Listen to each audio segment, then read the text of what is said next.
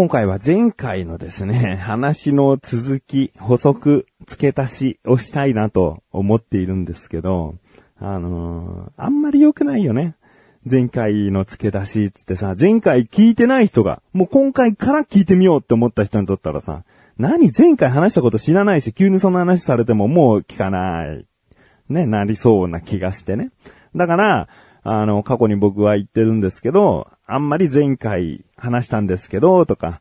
過去にこういうこと言ったんですけど、って、その、聞いてらっしゃる方を、いちいち過去に誘導しないようなね、え、誘導しないように、うん、したいな、あんまり振り返らないようにしたいな、ってことを言ってるんですけど、まあ、これは新規の、新規の方への、僕なりの心遣いではあったんだけど、でも、やっぱりこの番組聞いてくださってる方ある程度ね、あの、毎回半分以上の人が新規のわけないし、半分以上の人は、前回も前々回もこうずっと聞いてくださってる方が多いので、だから、まあ少し遡るぐらいとかね、そんな程度だったらまあいいんじゃないかなっていう、いいんじゃないかなっていうか、うん、話に膨らみが出るような気がしてね。うん、あの、毎回新しい人向けに話すとさ、毎回新番組のような、まあそんな回はもうほとんどないけど、でも気持ち的に毎回新番組みたいな番組って、聞いててこう、ファンになりにくいよね。うーん、あ、ファン、ファンをすげえつけたいみたいな感じになっちゃうけど、なファンになるってやっぱりさ、この、その人の過去を知ってとかさ、その人をずーっと聞いてきたからこそ、あなたそういう考え方するよね、よくね、みたいな。うん、あ、またこういうこと起こっちゃったんですか？とか、なんかその親近感が湧いてくるんだよね、やっぱり。いろいろなことを知ってると。うん、だから過去を踏まえた上での今の自分っていうのを話す意味でも、まあ前回とか、この過去に振り返った話をね、またしてしまうことはですね、全くのマイナスではないんじゃないかなと思ってですね。まあこの番組今657回目になるので656回分が過去にあるんですけど、一応今のところすべて聞けるようにしてあります。うんでね、とある方がツイッターでね、あの、今まで全ての過去の文を聞けるようにしていましたが、まあ、少し思うところがあって、これから徐々に消していきますっていう方がいてですね。で、まあ、消していくというよりも、元ある場所に戻すといった感覚かなっておっしゃってたんですね。すごい、なんかわかるなっ。まあ、消すっていう作業自体は物理的にもう過去消していくには変わりはないんだけど、その、要は消すっていうことによって元の場所にその音声たちが行くっていうことだよね。うん、確かにその時に話している自分、その時に、何かに対しての考え方とかさ、その時でしかないんだよね。うん、例えば、第十何回のこの番組を聞いたけども、菊池さんこういうこと言ってましたよ。今と違うじゃないですか、考え方、言ってること。違うじゃないですかって言われても、まあ、確かに、もう十数年前、十三年前ぐらいから始めてるんで、十数年前のことを言われてもね、やっぱり僕の中でも、もうどうにもこう言い訳できない。ああ、すいません、変わっちゃいました。としか言えないよね。それがずっと聞けるという状態にあるということは、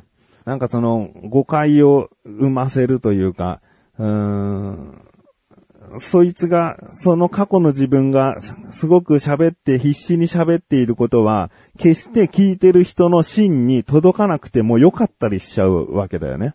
うん、こここうだと思うんですよって強く言っても、もしかしたら今の僕はそんな考えじゃないかもしれないから。だからその過去の自分の訴えは僕からしてもどうでもいいことになってる可能性があるんだよね。それをさ、一生懸命こう、聞いてくださる方がいた場合、まあ、あの、過去からバーっと一気にダウンロードされるのがあったりするんで、多分たまにいるんですよね。第1回から聞いてみようっていう人がね。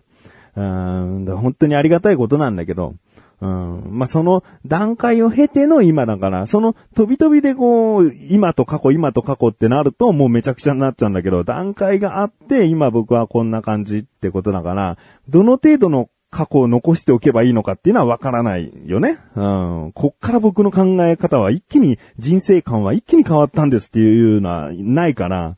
だから、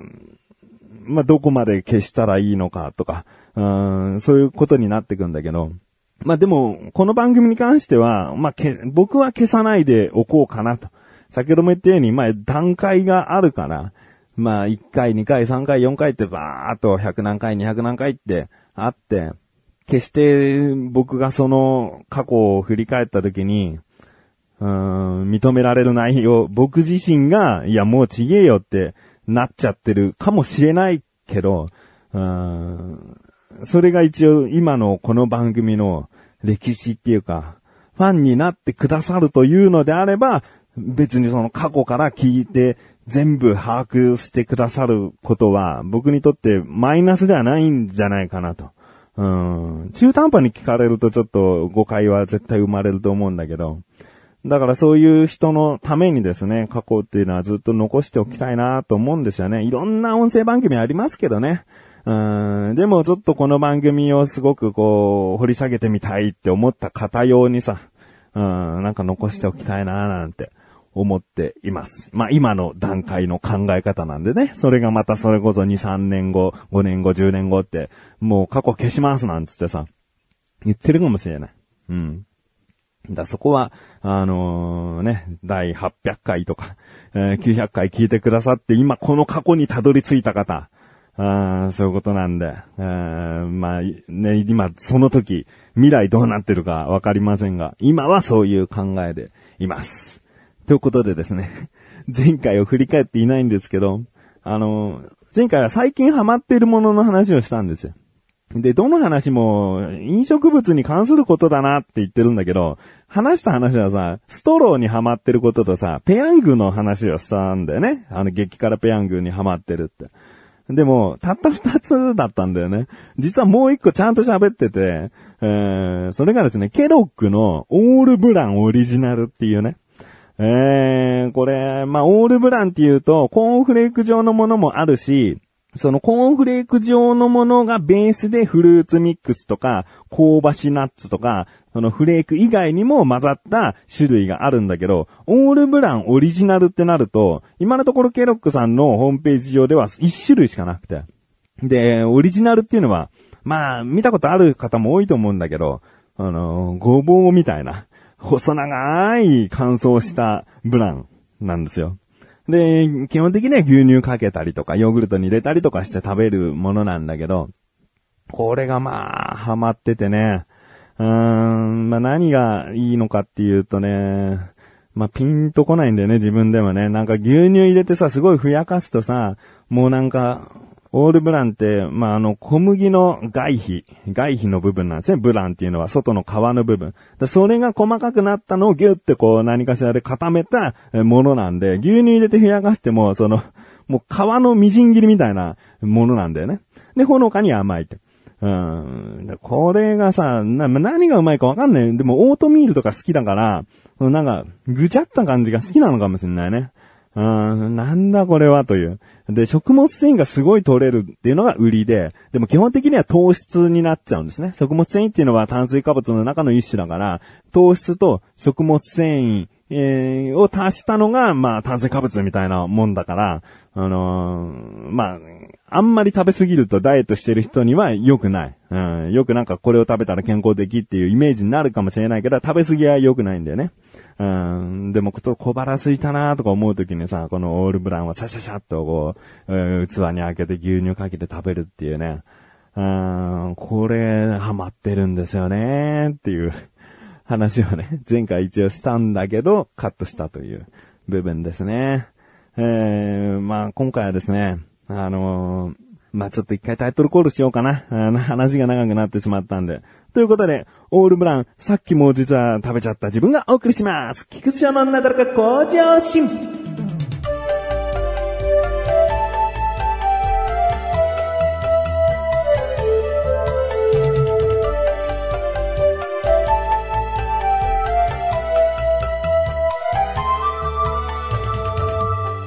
夜なのにね、食べちゃったんだけど、あのね、最近ハマってるものとか、うん、なんか自分のブームってあるんですよね。で、ああ、これすごいなんか数週間気に入ってるな、ハマってるなって思うものをさ、この番組で話そうと思うんだよね。だって自分のこのね、今の状況だから、話そうって思って話すじゃん。話すとさ、結構な確率で、ブームが終わるんだよね。これもしかしたら、こういう、なんか配信者あるあるかもわかんないね。なんか最近こういうことやってますとか、ハマってますとか、口に出してしっかりと自分の口で説明しているうちに、まあすぐじゃないんだけど、まあその週にとか、うん、なんか飽きてくるというか、もういいかみたいなことになっちゃってね、今ね、あの、ペヤング、あんまりそんな食べたいっていう意欲が前回よりはもう薄れてきてるのと、ストローも洗って置いてあるものの、ちゃんと刺して飲んでいるっていうのがもうなんかたまにになってきちゃって。なんだよ、ハマってるものって。ハマってねえじゃねえかって思っちゃうよね。前回は確かにハマってて、数週間ハマってたからこそ話したのに、うーん、この番組でね、話すとね、ちょっと終わっちゃうんだよね。だからなかなか話せない。もういいかなと思う頃にね、こう話さなきゃいけないのかなって思っちゃいますけどね。まあ、あの、今回ね、話がすごい、あの、ごちゃごちゃになるんだけど、ーオープニングでさ、過去の配信分を残す残さないみたいな話をしましたでしょ。で、ここで一つお知らせです。えーエンディングでも良かったんだけど、あの、しっかりと一回のこの本編を使ってですね、しっかり、えーお伝えしておこうかなと思っていて、えー僕過去にですね、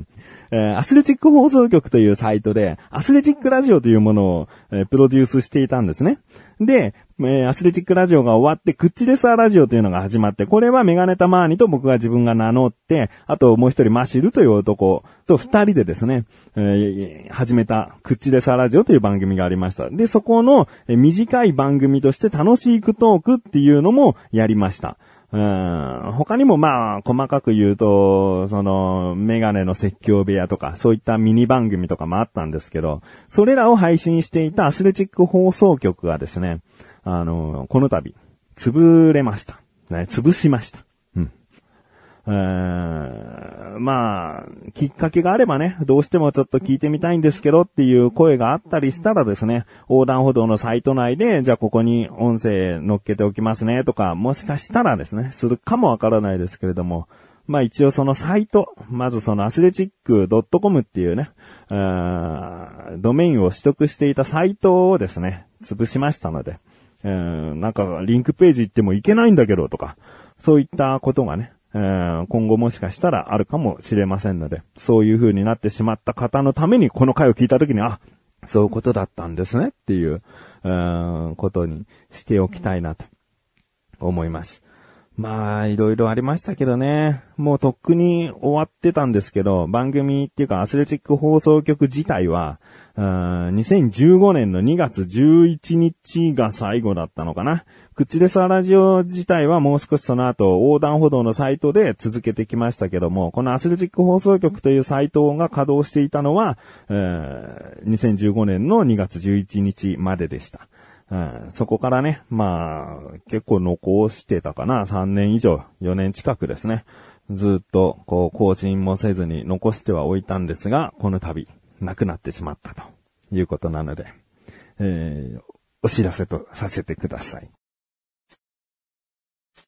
エ